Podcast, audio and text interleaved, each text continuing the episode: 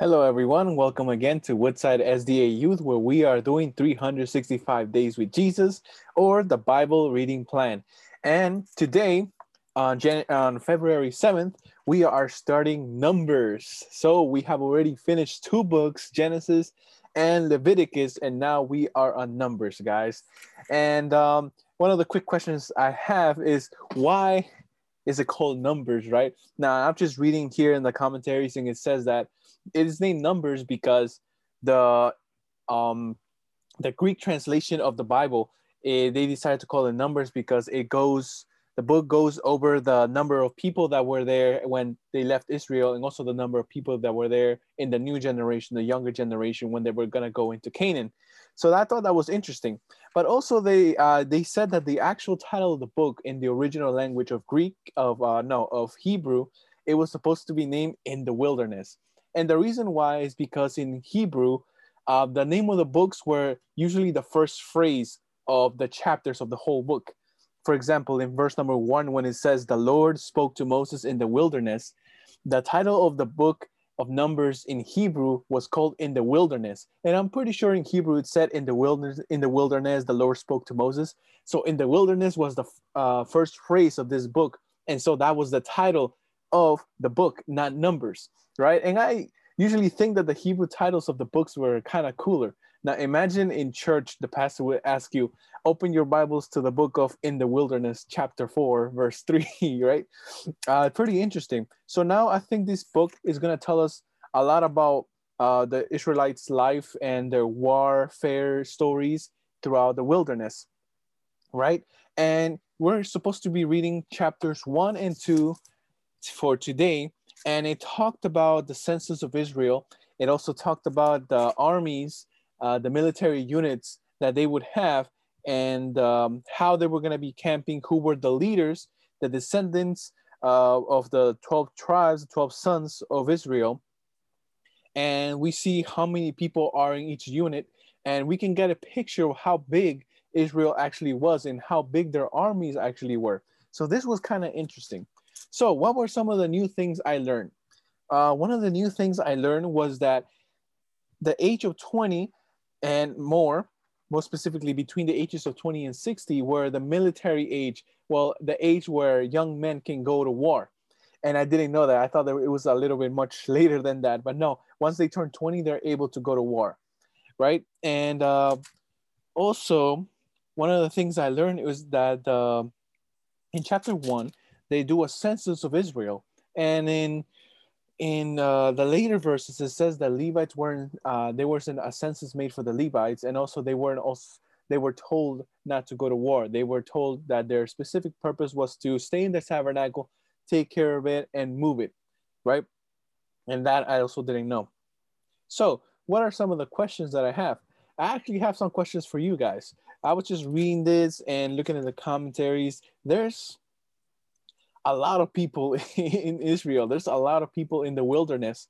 For example, if you paid attention to chapter one and two, it goes over all the tribes and it gives us a number like in the hundred, in the thousands actually, about how many people were there. But more specifically, uh, the number shows us the amount of men that were able to go to war. So, for example, let's say uh, the tribe of Benjamin, which was the smallest, it was 35,000.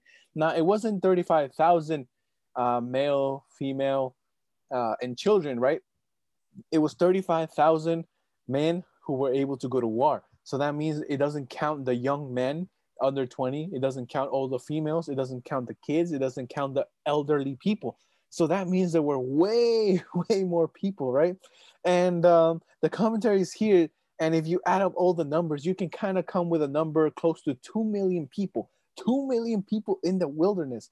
So many scholars and archaeologists have said that it's humanly impossible to have 20 million people survive in the wilderness. Maybe like a, a one week vacation, right? Who would like to take a one week vacation to the wilderness.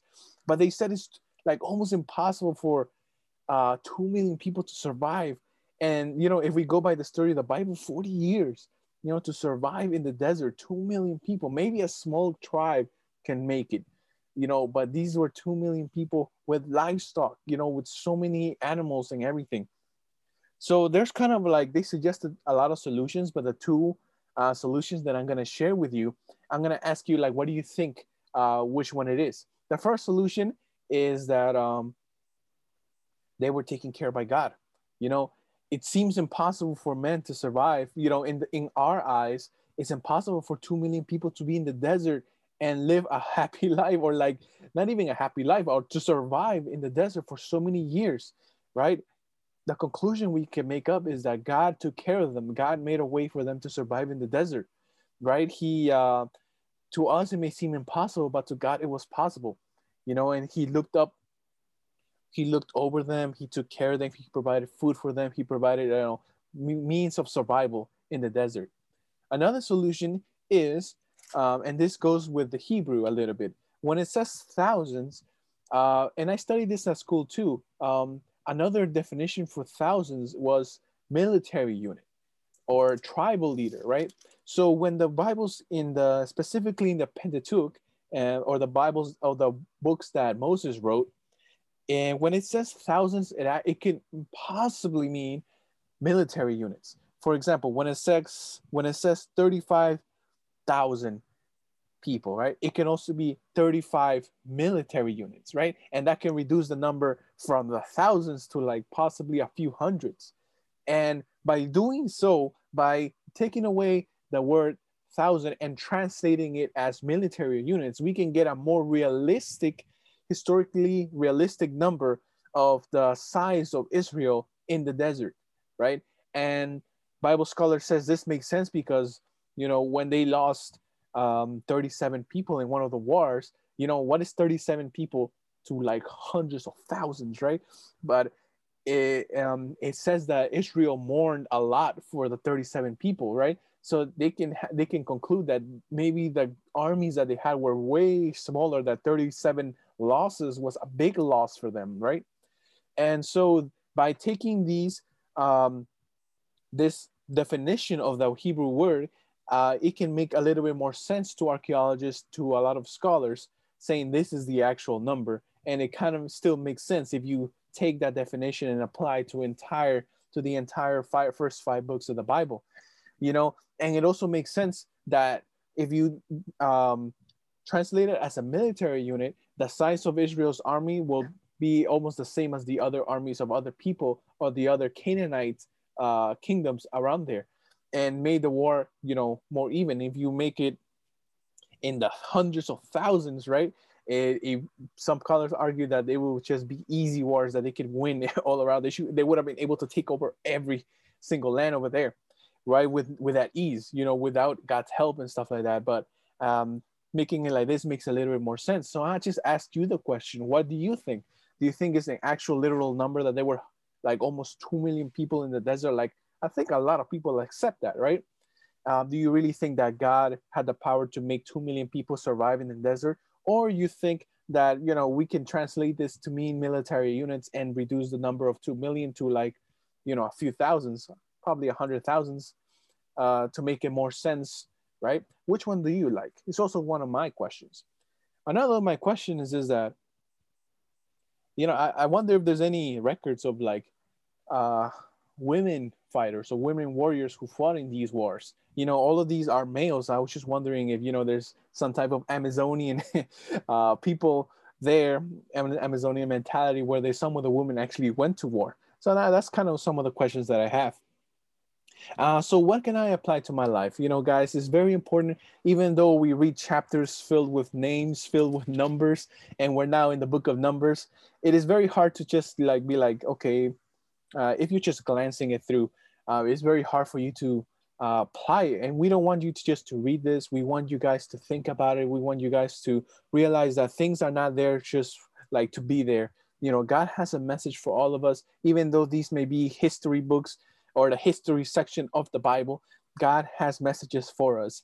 And now, even though I'm seeing a bunch of names and numbers in these first two chapters, you know, I think about how were they able to, you know, make an army and, you know, win battles if I don't think they have military experience. Like when they were slaves in Egypt, I don't think they had military experience. uh, they were just like builders and stuff like that. Or maybe I'm wrong. Or maybe maybe some of the Egyptians that came along with the people, they knew war strategies and they shared those war strategies with the Israelites. Or maybe God taught them.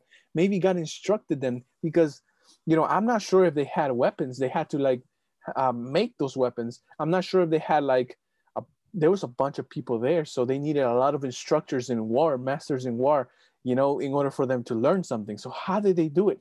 I don't know. But God told them, count yourselves, make yourselves groups, come together in your families, in your tribes, and you will do this for me, right? We also see the detail of the uh, Ark of the, uh, the uh, you know, Ark of the Covenant being there, the tabernacle being amongst them in the middle of them.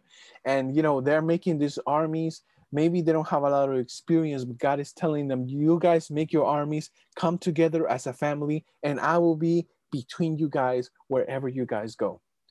So, in your life, you know, the best thing you can do, and one of the messages I get here is that you need to stick together with your family. God asks these um, head of the tribes to be the leaders of their tribe um, because people most likely stick together with their own family, you know. And I think God did this on purpose because people stick together with people that they know more about. And God is asking you, you know, if you are making hard decisions, if you're going through something hard, God gave you parents, God gave you friends who, you know, sometimes become closer than family, right? Uh, God is asking you, I know that you're facing a big challenge. You might be facing the armies of Satan. You might be facing so many forces. You might have so many obstacles in front of you. But I am in the middle of you. I am in you. I'm like the tabernacle was to the Israelites. I am among you in the middle of you. And if you um, trusting me, I will give you the skills to overcome. I will fill you with the faith to overcome. I will fill you with the spirit so that you can overcome.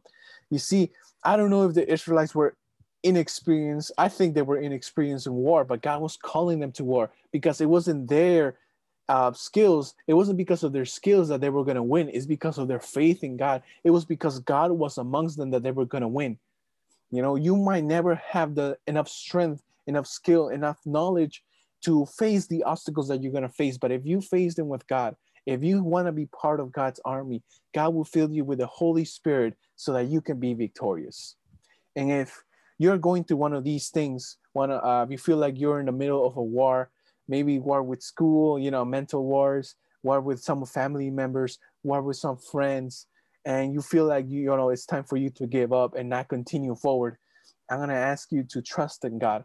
I'm gonna ask you to also message us in this Facebook page. We're always willing to hear from you guys. We're always willing to hear and talk with you guys and share your testimony with us.